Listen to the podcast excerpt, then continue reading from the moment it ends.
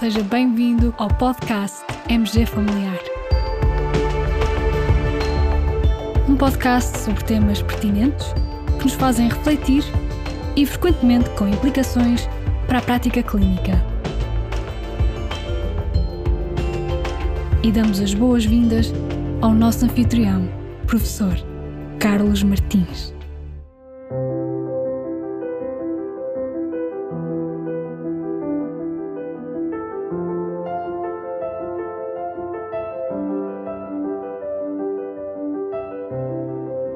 What keeps us healthy and happy as we go through life?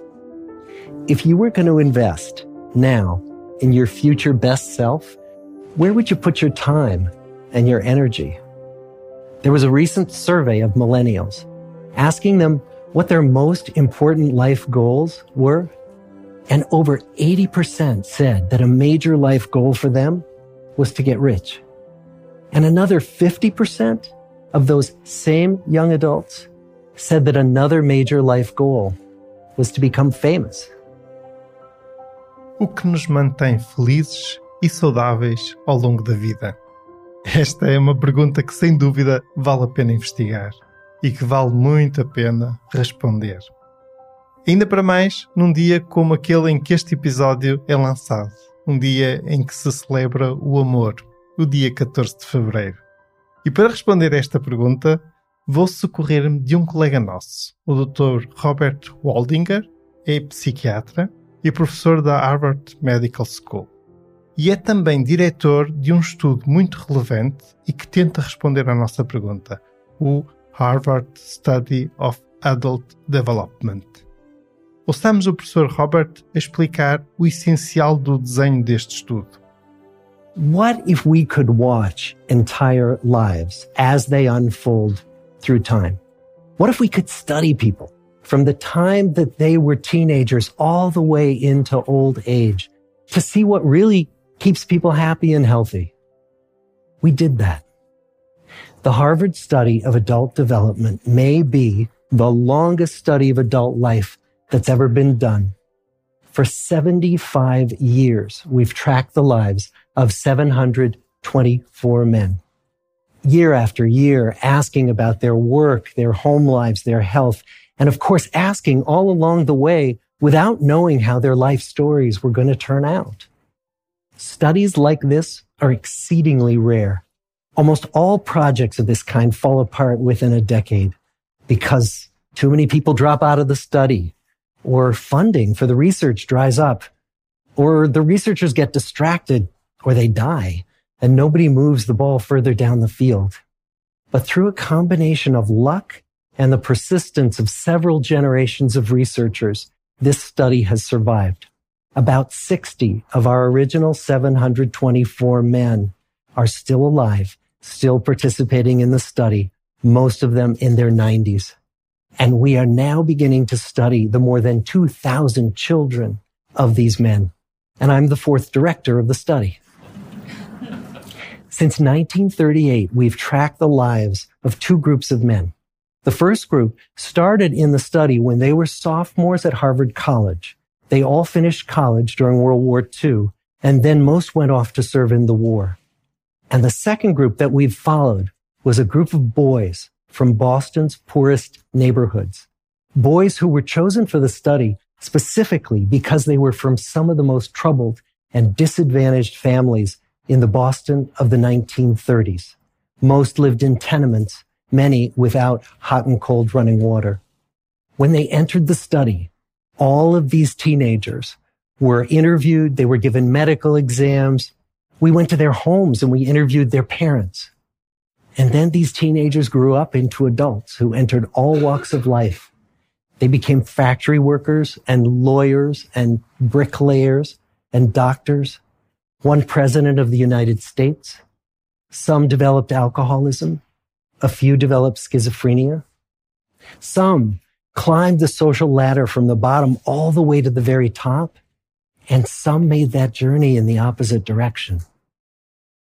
Notável, não é? Um estudo que dura há 75 anos e que ainda continua em curso. um estudo do qual já resultou a publicação de dezenas de artigos científicos e até dois livros, além de uma fundação com várias iniciativas e programas de formação. Já agora, por curiosidade, o participante do estudo que veio a ser presidente dos Estados Unidos foi John F. Kennedy. Ao longo de todos estes anos, os investigadores não se limitaram a enviar questionários para os participantes preencherem.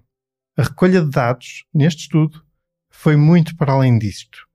Entrevistas ao vivo, consultas de registros clínicos, colheitas de amostras de sangue, exames de imagem, entrevistas a membros da família como os filhos e até gravações em vídeo das interações familiares, como por exemplo os casais a conversarem entre si. E então, quais as principais conclusões deste estudo? Vamos ouvir? So, what have we learned? What are the lessons that come from the tens of thousands of pages of information that we've generated on these lives? Well, the lessons aren't about wealth or fame or working harder and harder. The clearest message that we get from this 75 year study is this. Good relationships keep us happier and healthier. Period. We've learned three big lessons about relationships.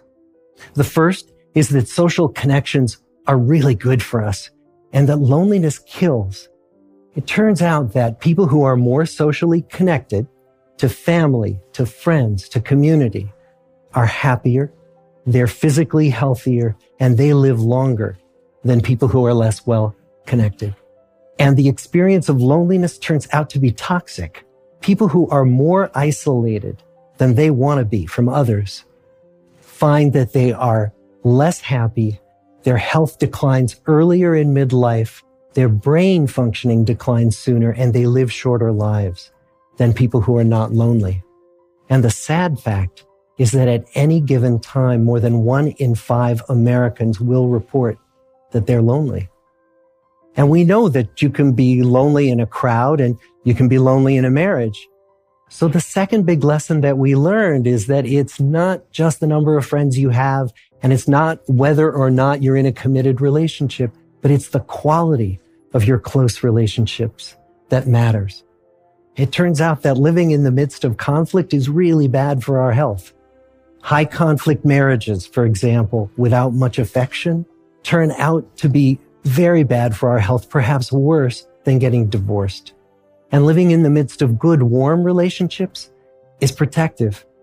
Once we had followed our men all the way into their 80s, we wanted to look back at them at midlife and to see if we could predict who was going to grow into a happy, healthy octogenarian and who wasn't.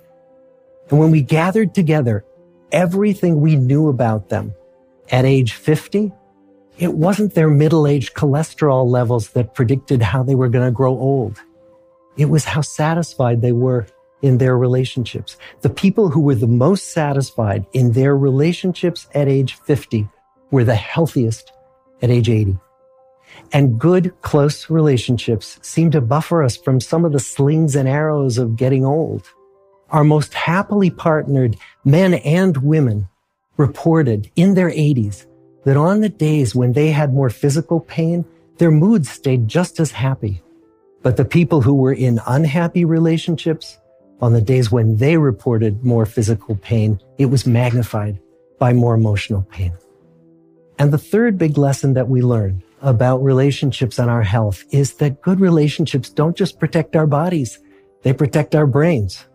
It turns out that being in a securely attached relationship to another person in your 80s is protective. That the people who are in relationships where they really feel they can count on the other person in times of need, those people's memories stay sharper longer. And the people in relationships where they feel they really can't count on the other one, those are the people who experience earlier memory decline. Ok. Três conclusões principais. A primeira, as pessoas que têm mais ligações, relações sociais, seja com a família, com amigos, com a comunidade, são mais felizes, são mais saudáveis e vivem mais tempo do que as pessoas que têm menos relações. As relações sociais são boas para nós, como nos dizia o Robert. A segunda lição é que não basta o número de amigos que temos e não se trata de ter ou não uma relação continuada. O que conta é a qualidade das nossas relações íntimas, das nossas relações sociais próximas. Viver no meio de conflitos, com relações sociais conflituosas, é muito prejudicial para a saúde.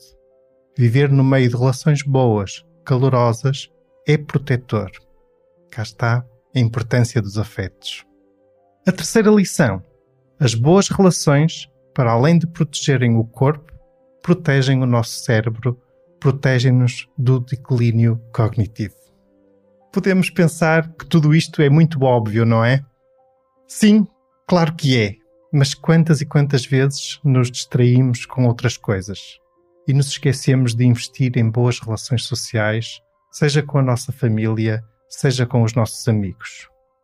A propósito, vou partilhar convosco a história deste episódio algo diferente do habitual. É que afinal, ele também resultou de uma boa relação social, da boa relação de amizade convosco, colegas, que nos acompanhais no MG Familiar, no Dr. Share, nos nossos webinars e no nosso podcast. Então foi assim. Há dois ou três dias tinha eu já iniciado a preparação deste episódio, mas sobre um tema diferente eis que recebi um mail de uma colega que foi muito querida ao partilhar um artigo científico dizendo: A propósito do Dia dos Namorados, fica aqui uma sugestão para o podcast. E entre parênteses escreveu cómica vá, com um emoji de smile. Fui ver o artigo que ela me enviou e achei-o realmente interessante e giro. O título do artigo começa com How Sweet is Your Love? Trata-se de um estudo em que os autores avaliam a associação do estado civil e da qualidade da vida conjugal com os níveis glicêmicos médios nos adultos mais velhos. E chegam à conclusão que as relações conjugais, no caso deste estudo, independentemente da qualidade da relação, estão associadas a valores mais baixos de hemoglobina A1C para homens e mulheres adultos com mais de 50 anos. Ao ler esta sugestão, enviada pela nossa querida colega, e prometo que, se ela me autorizar, revelarei o seu nome daqui a alguns episódios, veio-me ao pensamento a TED Talk realizada pelo professor Robert Waldinger, da qual retirei os excertos aqui apresentados. E assim nasceu a ideia de realizarmos um episódio especial para o Dia de Namorados, um dia em que se celebra o amor. E deixo-vos então com a grande conclusão do Harvard Study of Adult Development. Uma vida boa constrói-se com boas relações. E como sabem, o amor é um ingrediente fundamental para que todas as relações sejam de boa qualidade. Sejam relações conjugais, sejam outras relações familiares ou relações de amizade. Por tudo isto, Neste dia em que se celebra o amor, é um bom dia para começarmos a cuidar bem da qualidade das nossas relações sociais. A vida é breve e, mesmo para amar, só dispomos de um instante.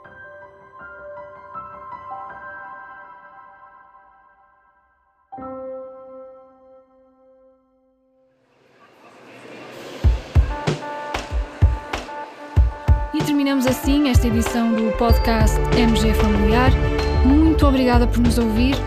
Se desejar completar a sua leitura, muitos dos conteúdos abordados neste podcast estão disponíveis em www.mgfamiliar.net. Até ao próximo episódio.